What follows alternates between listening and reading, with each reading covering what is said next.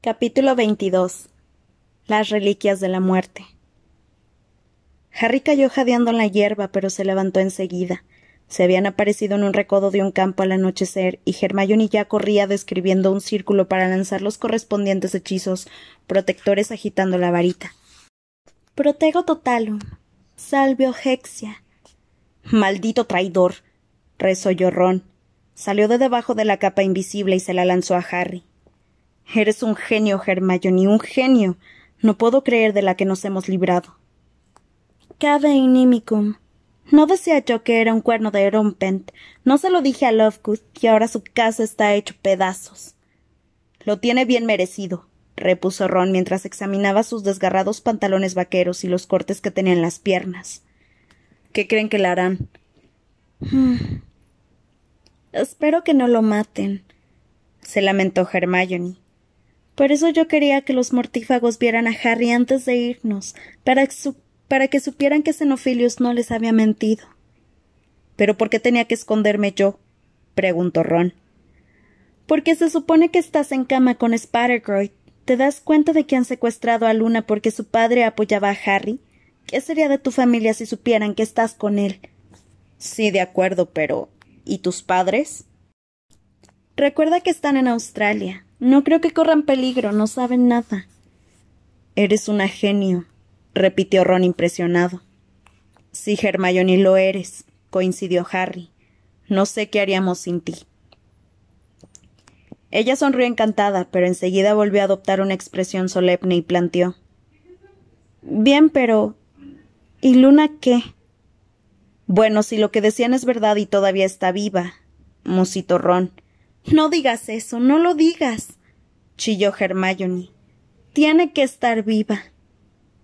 Entonces supongo que la habrán llevado a Azkaban, aunque no sé si sobrevivirá mucho allí. Muchos no han podido. sobrevivirá, afirmó Harry. Lo contrario era inimaginable. Luna es fuerte, mucho más de lo que crees.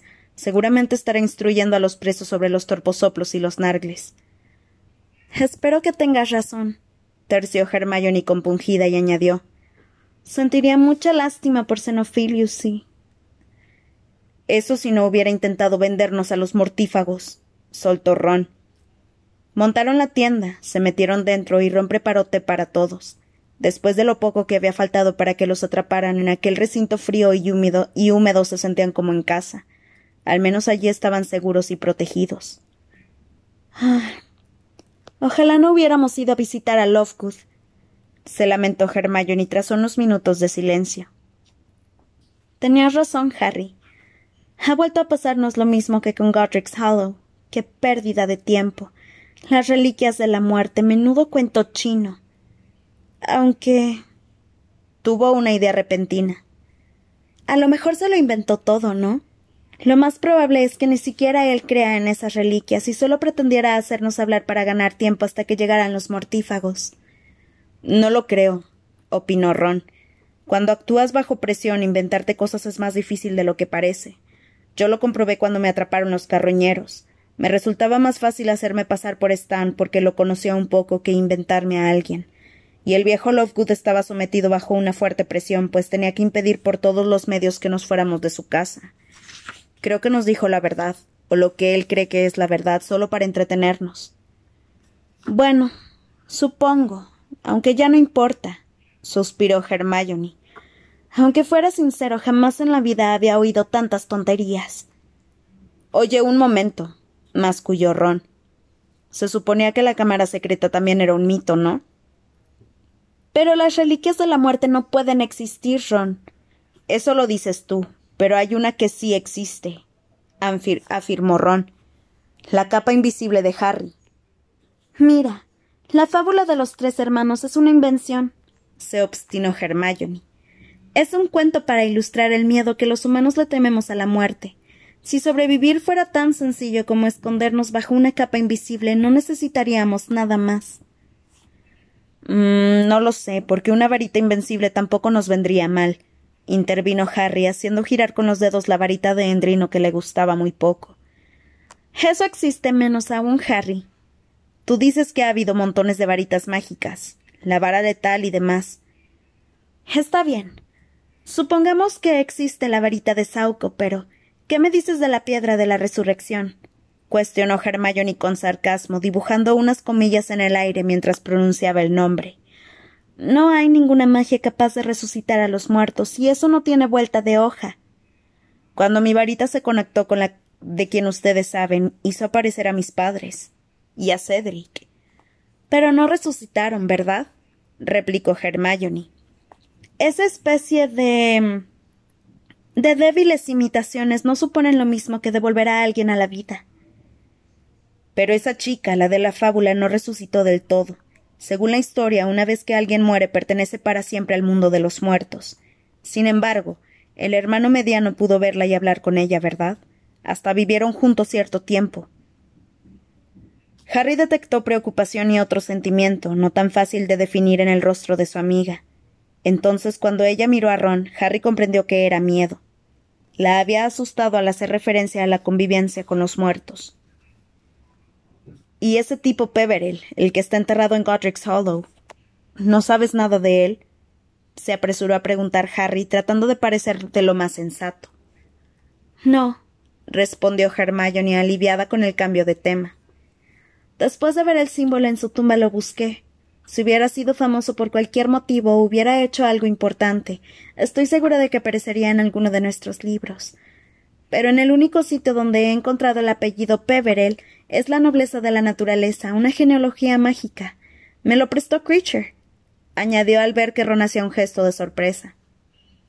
Ese libro proporciona una lista de las familias de sangre limpia extinguidas por línea paterna. Por lo visto, los Peverell fueron una de las primeras familias que desapareció. ¿Qué quiere decir extinguidas por línea paterna? quiso saber Ron. Significa que el apellido se ha perdido, en el caso de los Peverell eso ocurrió hace siglos. Si todavía hubiera descendientes, se apellidarían de otra forma. Y de repente el recuerdo que se había removido al oír el nombre de Peverell destelló en la memoria de Harry, que visualizó a un anciano mugriento blandiendo un feo anillo ante el rostro de un funcionario del ministerio. Sorbolo Gont, masculló. ¿Qué dices? exclamaron los otros dos al unísono. Sorbolo Gont, el abuelo de quien ustedes saben. Lo vi en el pensadero con Dumbledore. Sorbolo Gont afirmó que descendía de los Peverell. Ron y Hermione se quedaron perplejos. El anillo, el anillo que se convirtió en un Horrocrux. Sorbolo Gont dijo que llevaba el escudo de armas de los Peverell. Vi cómo lo agitaba ante la cara del tipo del ministerio, casi se lo mete por la nariz. ¿El escudo de armas de los Peverell? dijo Hermione con brusquedad. ¿Viste cómo era? No, no lo vi, repuso Harry intentando recordar. El anillo no tenía nada especial, o al menos no lo supe apreciar, quizá algunos arañazos. Cuando tuve ocasión de examinarlo de cerca, Dumbledore ya lo había roto. Al ver la sorpresa de Hermione, Harry se dio cuenta de que había comprendido el quid de la cuestión. Ron los miraba estupefactos. Vaya. ¿Crees que el escudo también tenía ese símbolo? ¿El símbolo de las reliquias? Mmm, podría ser, dijo Harry emocionado. Sorbolo Gont era un desgraciado y un ignorante que vivía en una posilga. Lo único que le importaba era su linaje. Si ese anillo había ido pasando de generación en generación durante siglos, quizá él no supiera qué era en realidad. En esa casa no había ni un solo libro, y créanme, él no era de la clase de personas que les leen cuentos de hadas a los niños. Debía de encantarle pensar que aquellas rayas que había en la piedra representaban un escudo de armas, porque según él, tener sangre limpia te convertía prácticamente en un miembro de la realeza. Sí, todo eso es muy interesante, dijo Hermione con cautela. Pero si estás pensando lo mismo que yo. Pero podría ser, ¿por qué no?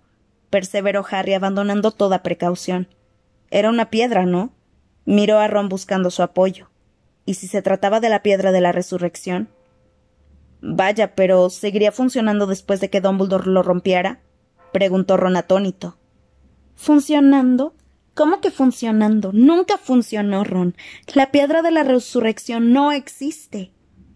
Hermione se había puesto en pie. Estaba que se subía por las paredes. Harry, intentas que todo encaje en la historia de las reliquias y que todo encaje, pues claro que encaja todo por sí solo, Hermione. Estoy seguro de que el símbolo de las reliquias de la muerte estaba en esa piedra. Gaunt dijo que descendía de los Peverell. Hace un momento has dicho que no llegaste a ver bien la marca que había en la piedra. ¿Sabes dónde está ese anillo, Harry? preguntó Ron. ¿Y qué hizo Dumbledore con él después de abrirlo? Pero la imaginación de Harry ya estaba muy lejos, mucho más lejos que la de sus compañeros. Tres objetos o reliquias que si se unen convertirán a su propietario en el Señor de la Muerte. Señor, conquistador, dominador. El último enemigo que será derrotado es la muerte. Y se vio a sí mismo como poseedor de las reliquias enfrentándose a Voldemort, cuyos horrocruxes no podrían competir con él. Ninguno de los dos podrá vivir mientras siga el otro con vida. Sería esa la respuesta. Reliquias de la muerte contra horrocruxes. ¿Habría alguna manera después de todo de asegurar que fuera Harry quien triunfara? Si se convertía en el amo de las reliquias de la muerte, ¿estaría por fin a salvo? El muchacho apenas oyó a Hermione llamarlo. Había tomado su capa invisible y la estaba acariciando. La tela era escurridiza como el agua y ligera como el aire. En los casi siete años que llevaba en el mundo mágico, Harry nunca había visto nada parecido. La capa era exactamente como la que había descrito Xenophilius una capa que de verdad convierte en invisible a la persona que la lleva y que dura eternamente, proporcionando una ocultación constante e impenetrable sin importar los hechizos que puedan hacerle. Y entonces dio un grito ahogado, al recordar. Dumbledore tenía mi capa la noche en que murieron mis padres. Le tembló la voz y se ruborizó, pero le dio igual. Mi madre le dijo a Sirius que Dumbledore se la había llevado prestada, Claro, quería examinarla porque creía que era la tercera reliquia. Ignotus Peverell está enterrado en Godric's Hollow. Iba arriba y abajo por la tienda como si alrededor de él se abrieran nuevas y fabulosas revelaciones. Es mi antepasado. Yo soy descendiente del hermano menor. Todo tiene sentido. Se sintió amparado por esa certeza, por su fe en las reliquias, como si la mera idea de poseerlas le proporcionara protección, y se volvió exultante hacia sus dos amigos. Harry volvió a llamarlo Hermione, pero él estaba quitándose el monedero del cuello. Le temblaban los dedos. Léela, Hermione, le dijo. Léela. Dumbledore tenía la capa. ¿Para qué otra cosa iba a quererla? Él no, necesitaba la capa para volverse invisible. Sabía hacer un encantamiento desilusionador potentísimo. Léela. La urgió tendiéndole la carta. En ese momento un objeto brillante cayó al suelo, rodó y fue a parar debajo de una silla al sacar la carta del monedero. Harry había sacado la snitch sin querer. Se agachó para recogerla y entonces se le reveló otro nuevo y fabuloso descubrimiento. La sorpresa y el gozo que experimentó lo hicieron gritar. Está aquí. Dumbledore me dejó el anillo. Está dentro de la snitch. ¿Tú. tú crees que. Harry no entendió por qué Ron se quedó tan asombrado. Para él estaba tan claro, era tan evidente. Todo encajaba, todo. Su capa era la tercera reliquia, y cuando descubriera cómo abrir la snitch tendría la segunda. Después, lo único que tenía que hacer era encontrar la primera, la varita de Sauco, y entonces. Pero de pronto fue como si un telón cayera sobre un escenario iluminado y toda su emoción, su esperanza y su felicidad se apagaron de golpe. Se quedó inmóvil en la oscuridad y el maravilloso hechizo se rompió. Eso es lo que busca. Su tono hizo que Ron y Hermione se asustaran aún más. Quien ustedes saben anda tras la varita de Sauco. Les dio la espalda a sus y sus amigos se quedaron mirándolo con gesto de incredulidad y aprensión. Pero él sabía que no se equivocaba. Todo tenía sentido. Voldemort no estaba buscando una varita nueva, sino una varita vieja, viejísima, fue hasta la entrada de la tienda, olvidándose de los otros dos, y escudriñó la obscuridad sin dejar de cavilar. Voldemort se había criado en un orfanato de muggles y nadie le contó los cuentos de Virul el bardo, cuando era niño, igual que a Harry. Muy pocos magos creían en las reliquias de la muerte. ¿Acaso sabría Voldemort algo acerca de ellas? Siguió escudriñando la noche mientras reflexionaba.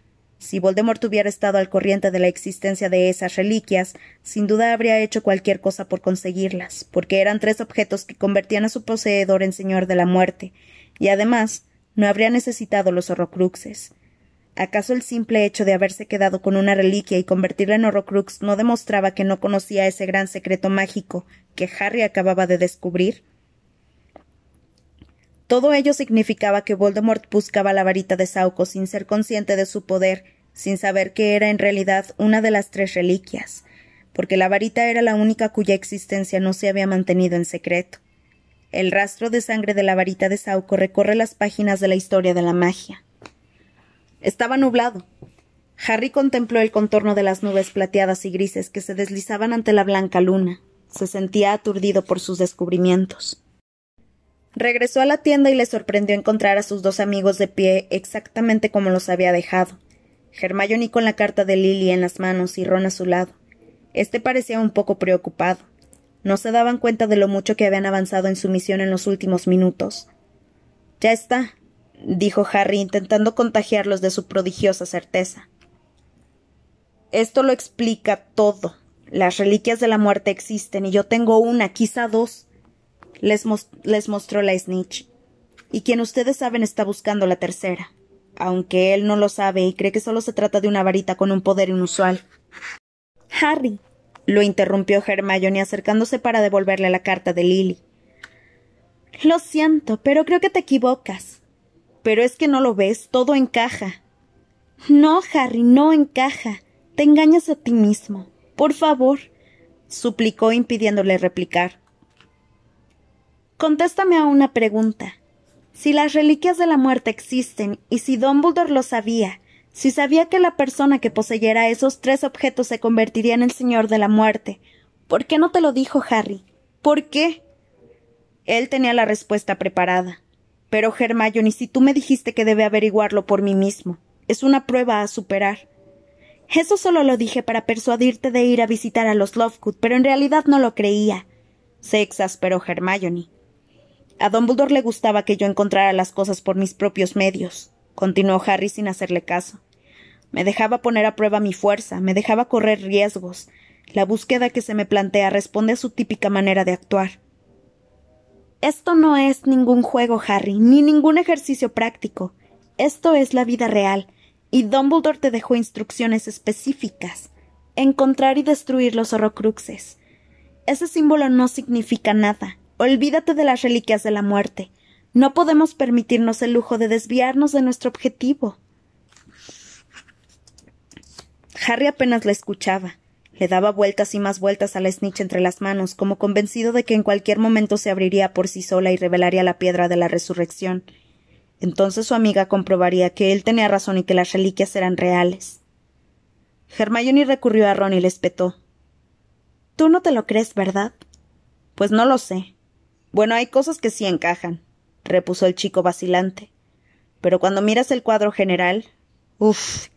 Mira, yo creo que tenemos que destruir, destruir los horrocruxes, Harry. Eso fue lo que Dumbledore nos pidió que hiciéramos. Quizá. Quizá deberíamos olvidarnos de las reliquias. Gracias, Ron, dijo Hermione. Yo haré la primera guardia. Pasó al lado de Harry muy decidida y se sentó en la entrada de la tienda, como diciendo que no había nada más que hablar. Pero Harry apenas durmió esa noche. La idea de las reliquias de la muerte lo obsesionaba y no lograba conciliar el sueño, porque esos inquietantes pensamientos no lo dejaban en paz. La varita, la piedra y la capa, si pudiera poseer los tres. Me abro al cierre. ¿Pero qué era el cierre? ¿Por qué no conseguía hacerse ya con la piedra? Si la poseyera, podría formularle esas preguntas a Dumbledore. Se puso a murmurarle cosas a la snitch en la obscuridad. Lo intentó todo, incluso le abrió en parcel, pero la bola dorada no se abría. ¿Y la varita de Sauco? ¿Dónde estaba escondida? ¿Dónde estaría buscando la Voldemort? Harry deseaba que le doliera la cicatriz para acceder a los pensamientos de Voldemort, porque por primera vez el señor tenebroso y él buscaban el mismo objeto. A Hermione no le habría gustado nada esa idea, desde luego. Pero es que ella no creía. En cierto modo, Xenophilius tenía razón al definirla, extremadamente limitada, intolerante y cerrada. En el fondo, a Hermione la asustaba la idea de las reliquias de la muerte, sobre todo la piedra de la resurrección. Volvió a llevarse la snitch a los labios, la besó, se la metió a la boca, pero el frío metal seguía sin ceder. Casi al amanecer se acordó de Luna, sola en una celda de Azkaban rodeada de dementores, y de repente se avergonzó de sí mismo. Absorto en sus febriles cavilaciones, se había olvidado por completo de ella. Si pudieran rescatarla, pero era imposible enfrentarse a semejante número de dementores. Entonces reparó en que todavía no había tratado de hacer un patronus con la varita de Endrino. Lo intentaría por la mañana. Si hubiera alguna manera de conseguir otra varita mejor, y el deseo de dar con la varita de Sauco, la vara letal, invencible, invencible, imbatible, volvió a apoderarse de él. Por la mañana recogieron la tienda y se pusieron en marcha bajo un deprimente aguacero. La lluvia los persiguió hasta la costa, donde de nuevo montaron la tienda esa noche, y persistió a lo largo de toda la semana, mientras recorrían terrenos empapados que a Harry le resultaban inhóspitos y lúgubres. Él solo pensaba en las reliquias de la muerte. Era como si en su interior hubiera prendido una llama que nada, ni siquiera la rotunda incredulidad de Hermione o las incesantes dudas de Ron podrían apagar. Sin embargo, cuanto más intenso era su deseo de encontrar esos objetos, más desgraciado se sentía, y de ello culpaba a sus amigos, cuya decidida indiferencia era tan perjudicial para su moral como la implacable lluvia. No obstante, su certeza era absoluta. La fe de Harry en las reliquias y su deseo de encontrarlas lo consumía a tal punto que se sentía aislado de sus dos compañeros y de la obsesión de estos por los horrocruxes. ¿Te atreves a acusarnos de obsesivos? le espetó Hermione una noche con fiereza, cuando Harry cometió el error de emplear esa palabra después de que ella le recriminara el poco interés que mostraba por localizar los otros horrocruxes. Los que estamos obsesionados no somos nosotros, Harry. Nosotros solo estamos haciendo lo que Dumbledore deseaba. Pero a Harry no le afectó esa velada crítica, porque él estaba convencido de que Dumbledore había dejado el símbolo de las reliquias en el libro para que Hermione lo descifrara, y además había escondido la piedra de resurrección en la snitch dorada. Ninguno de los dos podrá vivir mientras siga el otro con vida. Señor de la muerte, ¿cómo era posible que, cómo era posible que ni Ron ni Hermione lo entendieran? El último enemigo que será derrotado es la muerte, citó Harry con serenidad. Suponía que era a quien tú sabes a quien combatíamos, replicó Hermione, y él no insistió. Incluso el ministerio de la Incluso el misterio de la sierva plateada del que sus dos amigos se empeñaban a seguir hablando le parecía a Harry menos importante ya. Era un mero entretenimiento secundario. En cambio, había otra cosa que sí le importaba. Volvía a molestarle la cicatriz. Se esmeraba en ocultárselo a los otros dos, y siempre que le dolía se retiraba para estar solo, pero lo que veía lo decepcionaba. Las visiones que Harry y Voldemort compartían habían perdido calidad se habían vuelto borrosas y movidas, como si las enfocaran y desenfocaran continuamente. Lo único que el muchacho distinguía eran los vagos rasgos de un objeto con aspecto de cráneo y una forma que recordaba una montaña, pero semejante a un borrón desdibujado. Acostumbrado a unas imágenes tan nítidas que parecían reales, aquel cambio lo desconcertó. Le preocupaba que la conexión entre Voldemort y él se hubiera dañado, una conexión temida, pero al mismo tiempo, pese a lo que le hubiera dicho a Hermione, valorada. Hasta cierto punto relacionaba esas imágenes imprecisas e insatisfactorias con la destrucción de su varita mágica, como si la responsable de que ya no pudiera introducirse en la mente de Voldemort tan bien como antes fuera la varita de Endrino. A medida que pasaban las semanas, se percató, aunque lo dominaba un nuevo estado de ensimismamiento, de que Ron se estaba haciendo cargo de la situación. Quizá había decidido compensarlos por haberlos abandonado, o tal vez se le habían despertado sus latentes dotes de mando al ver la apatía en que se hallaba sumido Harry. El caso es que era Ron quien animaba e incitaba a la acción a sus dos amigos. Quedan tres horrocruxes, decía una y otra vez. Vamos, necesitamos un plan de acción. ¿Dónde no hemos buscado todavía? Volvamos a repasarlo. El orfanato, el callejón de Agon, Hogwarts, la mansión de los Riddle, Borginy Burks, Albania. Ron y Hermione enumeraban sin cesar todos los lugares donde Tom Riddle había vivido, trabajado o matado o que había visitado, y Harry solo se las unía para que solo se les unía para que Hermione dejara de darle la lata, pues habría preferido quedarse sentado solo y en silencio, intentando leerle el pensamiento a Voldemort para averiguar algo más sobre la varita de Sauco. Pero Ron insistía en seguir viajando a sitios cada vez más inverosímiles, y Harry era consciente de que lo hacía únicamente para mantenerse en movimiento.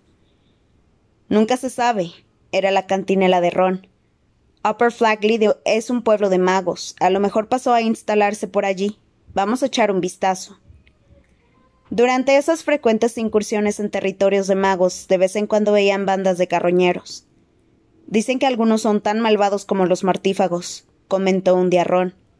que me los que me atraparon a mí eran un poco patéticos, pero Bill asegura que los hay muy peligrosos. En Potter Vigilancia comentaron ¿Qué demonios es eso? preguntó Harry. ¿Qué cosa? ¿Potter Vigilancia? Ah, ¿no dije antes cómo se llama? Es ese programa que intento sintonizar en la radio, el único que dice la verdad de lo que está pasando. Casi todos los demás siguen la línea de quien ustedes saben, pero este no. Me encantaría que lo oyeran, aunque no es fácil localizarlo. Ron pasaba noche tras noche tamborileando con la varita sobre la radio, haciendo girar el dial. De vez en cuando captaban fragmentos de conejos, de consejos sobre cómo tratar la viruela de dragón, y en una ocasión algunos compases de un caldero de amor caliente e intenso. Mientras daba golpecitos, seguía intentando encontrar la contraseña correcta, murmurando una sarta de palabras elegidas al azar. Por lo general las contraseñas guardan relación con la orden, les explicó. Bill era un especialista en adivinarlas. Al final encontraré alguna. Pero no fue hasta el mes de marzo cuando la suerte le sonrió por fin. Harry montaba guardia en la entrada de la tienda contemplando un macizo de jacintos que había conseguido brotar en la, gélida tierra. Cuando Ron, dentro de la tienda, gritó de emoción. Ya la tengo, ya la tengo. La contraseña era Albus. Ven, Harry. Dejando de cavilar sobre las reliquias de la muerte por primera vez en mucho tiempo, el chico corrió hacia adentro y encontró a Ron y a Hermione arrodillados en el suelo junto a la pequeña radio. Ella, que para distraerse había estado sacando brillo a la espada de Gryffindor, se hallaba contemplando boquiabierta el diminuto altavoz por el que salía una voz que a los tres les resultó muy familiar que nos disculpen por nuestra ausencia temporal de la radio debida a las diversas visitas a domicilio que últimamente han realizado esos encantadores mortífagos en nuestra zona. Pero si es Lee Jordan, exclamó Hermione. Sí, es él, corroboró Ron radiante de alegría. Qué bien, ¿verdad? Ya hemos encontrado otro refugio, iba diciendo Lee. Y me complace comunicarles que esta noche me acompañan dos de nuestros colaboradores habituales. Buenas noches, chicos. Hola. Buenas noches, Río. Río es Lee, explicó Ron. Usan todos los nombres en clave, pero normalmente sabes, dijo Hermione. Pero antes de escuchar a Regio y Romulus, prosiguió Lee, vamos a informar de esas muertes de la cadena noticiario radiofónico mágico y el profeta no consideran dignas de mención. Con enorme pesar, con enorme pesar, hemos de informar a nuestros oyentes de los asesinatos de Ted Tonks y Dear Craswell. Harry notó un vacío en el estómago y los tres jóvenes se miraron horrorizados. También han matado a un duende llamado Gornuk. Todo parece indicar que Dean Thomas, hijo de Muggles, y otro duende, los cuales presuntamente viajaban con Tonks, Creswell y Gornuk, lograron huir. Si Dean nos está escuchando o si alguien tiene alguna idea de su paradero, que lo comunique, porque sus padres y hermanas están desesperados por saber algo de él.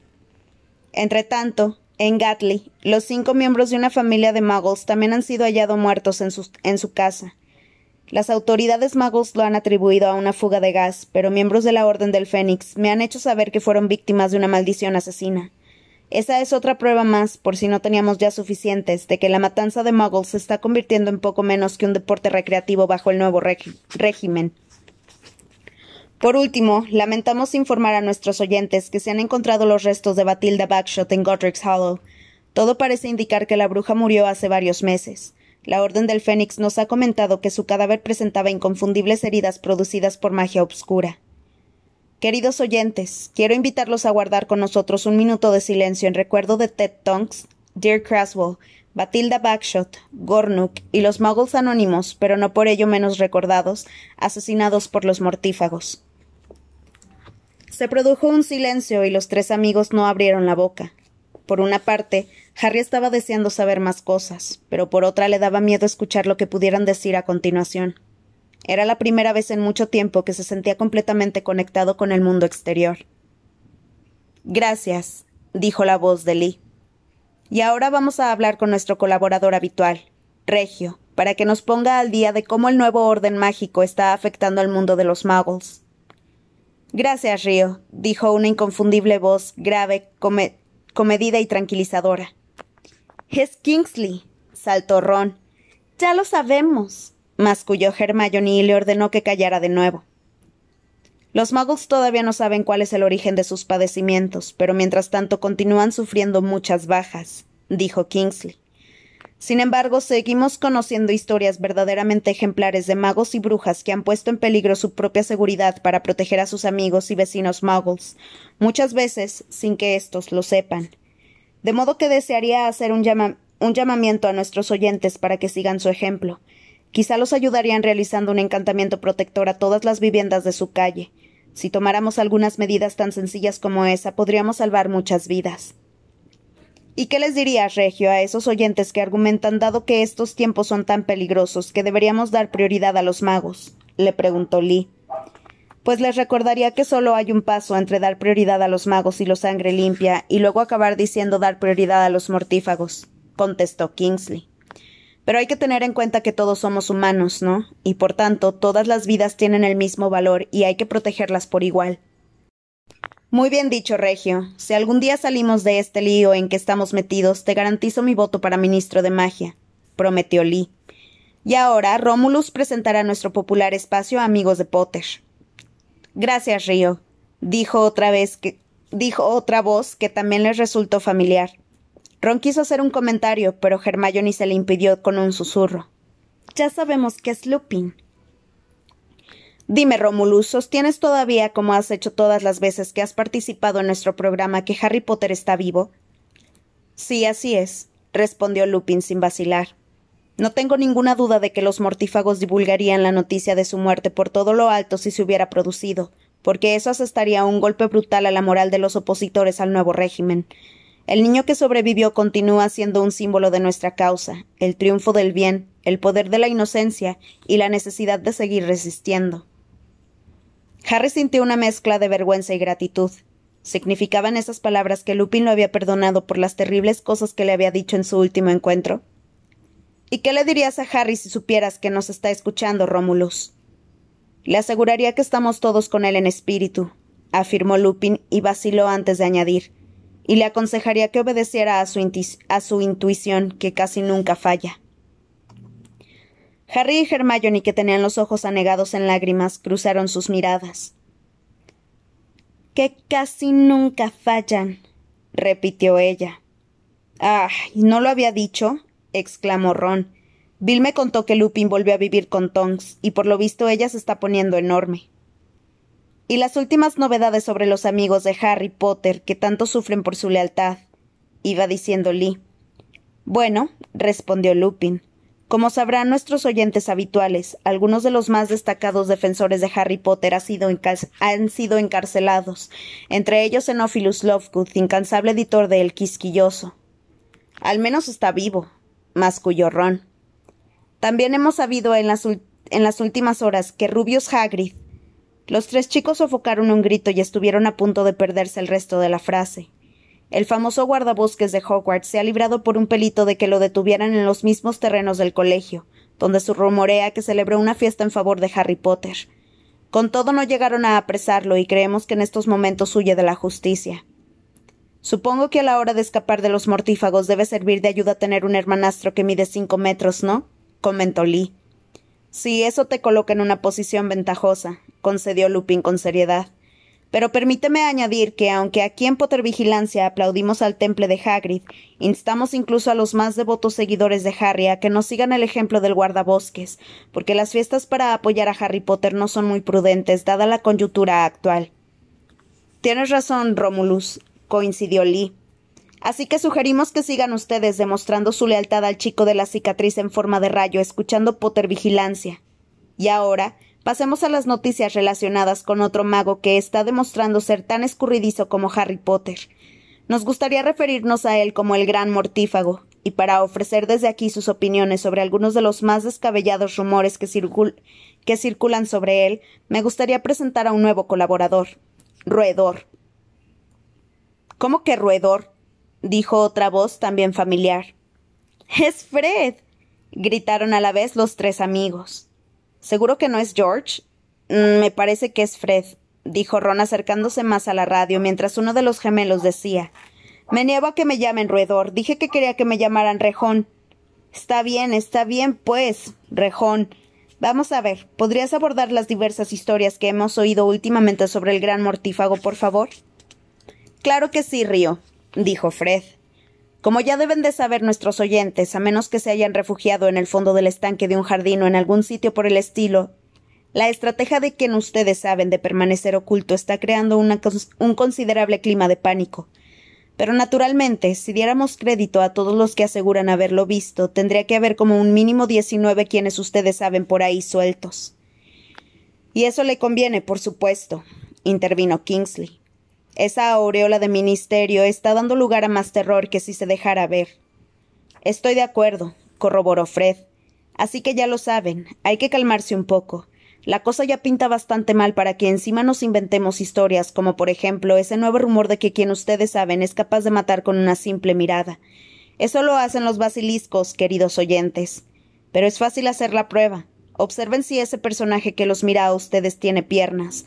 Si las tiene no hay peligro en devolverle la mirada, aunque si de verdad es quien ustedes saben, probablemente eso será lo último que hagan. Por primera vez en muchas semanas, Harry rió al mismo tiempo que se le aligeraba el peso de la tensión. ¿Y esos rumores de que, rumores de que lo han visto en el extranjero? preguntó Lee. Bueno, ¿a quién no le gustaría tomarse unas vacaciones después de haber estado tan atareado? replicó Fred. Pero amigos, no se relajen demasiado pensando en que se ha ido del país. Quizá lo haya hecho o quizá no. Pero lo cierto es que si quiere, puede desplazarse más rápido que Severus Snape cuando le enseñas una botella de champú. Así que si planean correr algún riesgo, no cuenten con que esté demasiado lejos. Nunca creí que diría algo así, pero la seguridad es lo primero. Muchas gracias por tus sabias palabras, Rejón, dijo Lee. Queridos oyentes, con esta intervención llegamos al final de otro episodio de Potter Vigilancia. No sabemos cuándo podremos emitir de nuevo, pero les garantizamos que volveremos. No dejen de buscarnos en el dial, la próxima contraseña será Ojo Loco. Protéjanse unos a otros y no pierdan la fe. Buenas noches. El dial de la radio giró por sí solo y las luces detrás del panel se apagaron. Harry, Ron y Hermione estaban radiantes. Escuchar esas voces conocidas y amigas era extraordinariamente reconfortante. Harry se había acostumbrado tanto a su aislamiento que casi no recordaba que existían otras personas que presentaban batalla a Voldemort. Era como despertar de un largo sueño. Muy bueno, ¿verdad? dijo Ron risueño. Es genial, repuso Harry. Qué valientes son, suspiró Hermione con admiración. Si los encontraran. Bueno, no cesan de trasladarse, ¿no? Dijo Ron, igual que nosotros. Pero han oído a Fred, dijo Harry emocionado. Ahora que habían terminado la emisión, volvió a centrarse en su única obsesión. Está en el extranjero. Sigue buscando la varita. Lo sabía. Harry. Vamos, Hermione, ¿por qué te empeñas en no admitirlo? no, Harry. Demort va tras la varita de Sauco. Ese nombre es tabú bramó Ron y se puso en pie al mismo tiempo que un fuerte crack sonaba fuera de la tienda. Te lo dije, Harry, te dije, ya no podemos pronunciarlo. Tenemos que volver a rodearnos de protección rápido. Así es como nos encuentran. Pero no terminó la frase, y Harry entendió por qué. El chivatoscopio se había encendido y giraba encima de la mesa. Oyeron voces más y más cerca, voces ásperas y ansiosas. Ron sacó el desiluminador del bolsillo, lo accionó y se apagaron las luces. Salgan de ahí con las manos arriba, gritó una voz ronca en la obscuridad. Sabemos que están ahí dentro. Hay un montón de varitas apuntándolos y no nos importa a quién maldigamos.